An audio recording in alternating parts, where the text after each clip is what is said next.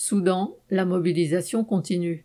Au Soudan, les manifestations continuent. La répression qui a fait 42 morts et des centaines de blessés depuis le coup d'État du 25 octobre n'a pas réussi à y mettre fin, pas plus que l'accord conclu le 21 novembre entre les militaires et le Premier ministre Abdallah Hamdok qu'ils avaient arrêté.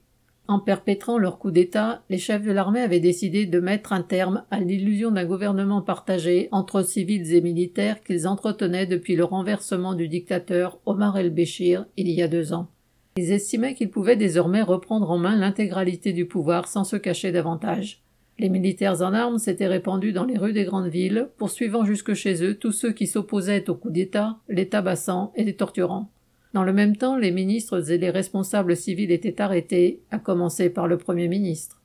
Malgré ce déferlement de violence, des manifestants sont aussitôt descendus dans la rue, isolant leur quartier par des barricades, résistant comme ils pouvaient aux forces de répression. Les manifestations n'ont pas cessé depuis, jour et nuit, à Khartoum, comme dans les principales villes du pays. C'est sans doute ce qui a poussé les militaires à libérer au bout de quatre semaines Abdallah Hamdok et à conclure avec lui un accord prévoyant son retour à la tête du gouvernement.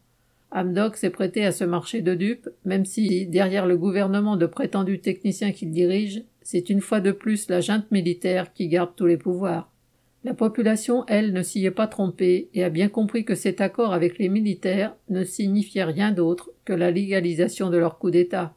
Les manifestations continuent donc, précédées de marches nocturnes dans les quartiers pour y appeler. L'association des professionnels soudanais, qui avait impulsé les manifestations contre Omar el-Béchir, dénonce, entre guillemets, l'accord des traîtres qui n'engage que ses signataires. C'est également le cas des comités de résistance créés dans les quartiers qui préparent les manifestations.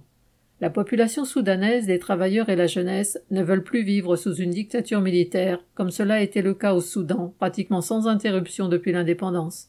Le souvenir du renversement d'Omar el-Béchir, arraché en bravant la répression, est encore bien vivant. Cette victoire inspire toujours confiance et courage à toutes celles et ceux qui se battent aujourd'hui contre la junte, déjouant ses manœuvres et bravant la répression. Daniel Mescla.